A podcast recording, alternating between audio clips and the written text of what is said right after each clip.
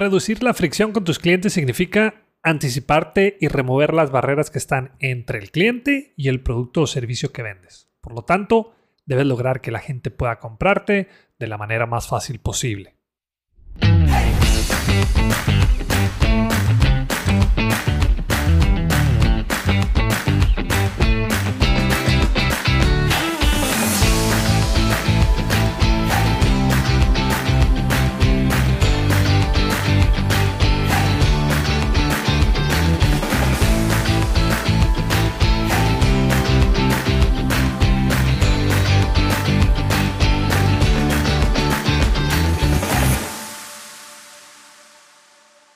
Señorita, buenas tardes. Le encargo, por favor, una nieve sencilla de chocolate.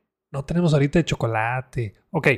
¿Tienes de vainilla? Tampoco. Se nos terminó ayer. Bueno, ¿tiene choco chip? Sí, de esa sí tenemos. Son 48 pesos. Le entrego mi tarjeta y me dice, nos sirve la terminal ahorita. Y, y ahí comenzó un silencio medio incómodo. Hasta que me dijo, ¿cómo le hacemos? Pues no sé, tú dime. Yo sonreí hasta que me dijo, es que ya le dije al dueño que por qué no la arreglan. Y bueno, le di las gracias y pues me tuve que ir. Sin la nieve. ¿Te suena familiar? ¿Sabes cómo se le llama a ese tipo de situaciones? Bienvenido una vez más al podcast Bueno, Bonito y Valioso. Este es el episodio 138. Yo soy Daniel Rodríguez de la Vega, TED Speaker, conferencista internacional, fundador de Creces, host de este podcast y quiero enseñarte todo lo que sé sobre cómo encontrar tu valor en el mercado para que de una vez por todas dejes de competir en precio. Hoy hay episodio de los más pedidos y te recuerdo que son esos episodios que han sido los más compartidos, pero también los que tienen que ver con temas que constantemente me consultan o que me preguntan. Si va a pagar con tarjeta, se le va a aplicar un cargo del 4%. No aceptamos tarjetas. No es problema de nosotros, sino de la paquetería. Su llamada es muy importante para nosotros, favor de esperar en línea. Aquí en oficinas solo recibimos pagos y contrataciones. Para quejas está el 01800. Puede llamar mañana para ver si lo tenemos disponible. Estos son solo algunos ejemplos de situaciones incómodas con nuestros clientes. ¿Te ha pasado? ¿Aplicas alguna de ellas? ¿Por qué lo haces si a ti te molesta? Y no solo ocurre en tiendas físicas, también pasa en compras en línea. Hace poco compré por medio de una página un equipo para hacer ejercicio en casa. Pagué, me apareció un mensaje de que mi pedido llegaba en cinco días hábiles, pasaron los cinco días y nada. Cuando me reporté con ellos por teléfono, me dijeron que se les había terminado y que en unos días más les iban a volver a surtir. Entonces, esperé tres días más y luego pues ya, pedí el reembolso de mi dinero y sí me lo regresaron, pero tardaron más de 10 días en hacerlo. Terminé comprando en ya sabes dónde. Sí, en esa tienda donde lo compras con un solo clic.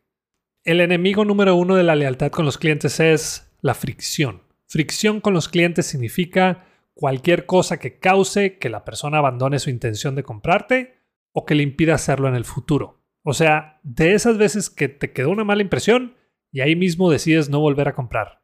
La fricción con el cliente se da casi todos los días y en diferentes magnitudes. Puede ir desde lo más sencillo hasta cosas más complejas y difíciles de solucionar. A pesar de eso, la mayoría de las veces son las pequeñas fricciones que se dan de manera repetida las que terminan arruinando la experiencia de compra de un cliente. Así que la fricción también se presenta en forma de una página web mal diseñada y con mal rendimiento, largas líneas de espera, personal de primera línea sin la posibilidad de tomar decisiones, etc. Ya lo he mencionado esto en otros episodios. Entiendo que debes tener políticas con tus clientes, pero no para defenderte de ellos, sino para saber qué hacer en las diferentes situaciones que se presentan con el cliente. También entiendo que el banco te cobra una comisión por utilizar las terminales para tarjetas en tu negocio, pero ¿qué necesidad hay de restregarle al cliente de que tiene que pagarlo? Cobrar una comisión a tus clientes por utilizar tarjeta de crédito o débito en tu negocio, discúlpame, pero es ridículo. Es equivalente a decirle a tus clientes, te voy a cobrar una comisión del 4% porque el dueño de este local me cobra renta a mí. ¿Estás de acuerdo que pues es algo ridículo, no? Tan fácil como incluir ese porcentaje de comisión en tu estructura de costos y añadirlo a tu precio final. Reducir la fricción con tus clientes significa anticiparte y remover las barreras que están entre el cliente y el producto o servicio que tú vendes. Por lo tanto, debes lograr que la gente pueda comprarte de la manera más fácil posible. El consumidor de hoy tiene más opciones, pero también tiene menos tiempo. A todos nos molestan los ejemplos que mencioné al inicio del episodio y aún así muchos los siguen aplicando en sus empresas. El ejercicio que quiero dejarte esta semana es el siguiente.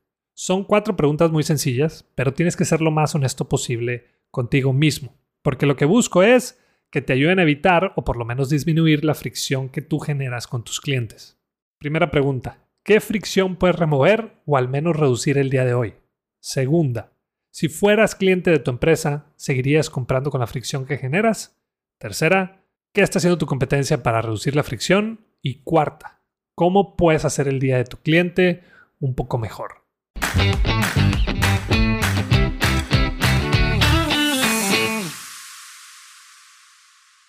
Seamos realistas. Toda la información que podamos tomar en un curso, taller o conferencia lo podemos encontrar en Internet, YouTube u otra plataforma. Pero ¿cuál es la ventaja de pagar por uno de ellos?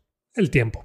En otras palabras, la curva de aprendizaje es mucho menor y es por eso que diseñamos en Creces la videollamada de mentoría. Es un espacio solo para ti, con herramientas, estrategias y tips que te pueden ayudar a cumplir el objetivo que traes de una manera mucho más rápida.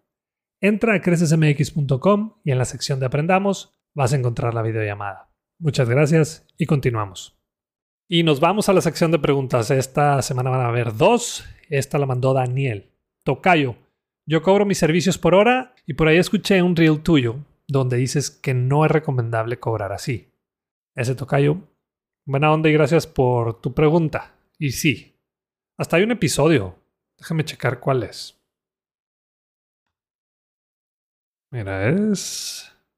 Es el 127 y se llama La peor manera de cobrar por tu trabajo. Pero ahí te va un pequeño resumen y algunas razones de por qué es una muy mala idea cobrar por hora. Para empezar, nadie gana cuando estás cobrando por hora. es decir, el cliente va a querer que termines el trabajo rápido, pues para pagar lo menos que se pueda. Pero tú también quieres ganar más dinero y así no se puede, porque todos tenemos 24 horas al día. Eso significa que tienes que trabajar más horas para ganar más dinero. Y si trabajas más horas, pues no estás siendo rápido y entonces el cliente se va a enojar. No sé si me explico por dónde voy. Lo que yo te recomiendo es que cobres de acuerdo al valor que entregas y entre más complejo sea ese problema que resuelves, mayor debe ser tu cobro por proyecto. La segunda pregunta la mandó Rafael. A mis clientes solo les interesa el precio y ya me tienen harto. Y vaya que le he buscado que no me busquen por precio. ¿Alguna recomendación? Hola Rafael. Gracias a ti también por tu pregunta y entiendo perfectamente cómo te sientes, porque yo creo que todos los que emprendemos pasamos por ahí, pero ahí te va. El cliente no se deja llevar por precio, sino que se decide por precio cuando hay ausencia de valor. Y, y lo digo en buena onda, para nada es con el afán de ofender. Mira, claro que la gente se preocupa por el precio, pero les preocupa más resolver un problema que el mismo precio. Por ejemplo, 50 mil pesos puede ser mucho dinero, pero 50 mil pesos para resolver un problema que a tu cliente le está costando 100 mil pesos no solucionarlo, pues realmente no es caro lo que le estás cobrando. En otras palabras, la gente te va a pagar si lo ayudas a pasar de donde está a un mejor lugar. Y hasta aquí un episodio más. Si te ha gustado y servido este podcast y además quieres ayudarme a que más personas puedan cobrar un precio justo por su trabajo o servicio, que puedan vivir de lo que les apasiona y además encontrar su valor en el mercado, te pido de favor que te suscribas a este podcast, que le des clic en la campanita, que nos califiques con 5 estrellas en Spotify o que nos dejes una reseña en Apple Podcasts y que también compartas los episodios con tus conocidos y en tus redes sociales. Y la próxima vez que te digan por qué tan caro, muéstrate de acuerdo y acepta lo que vales con dignidad y seguridad. Si quieres saber qué contestar después, no dejes de escuchar. Bueno, bonito y valioso.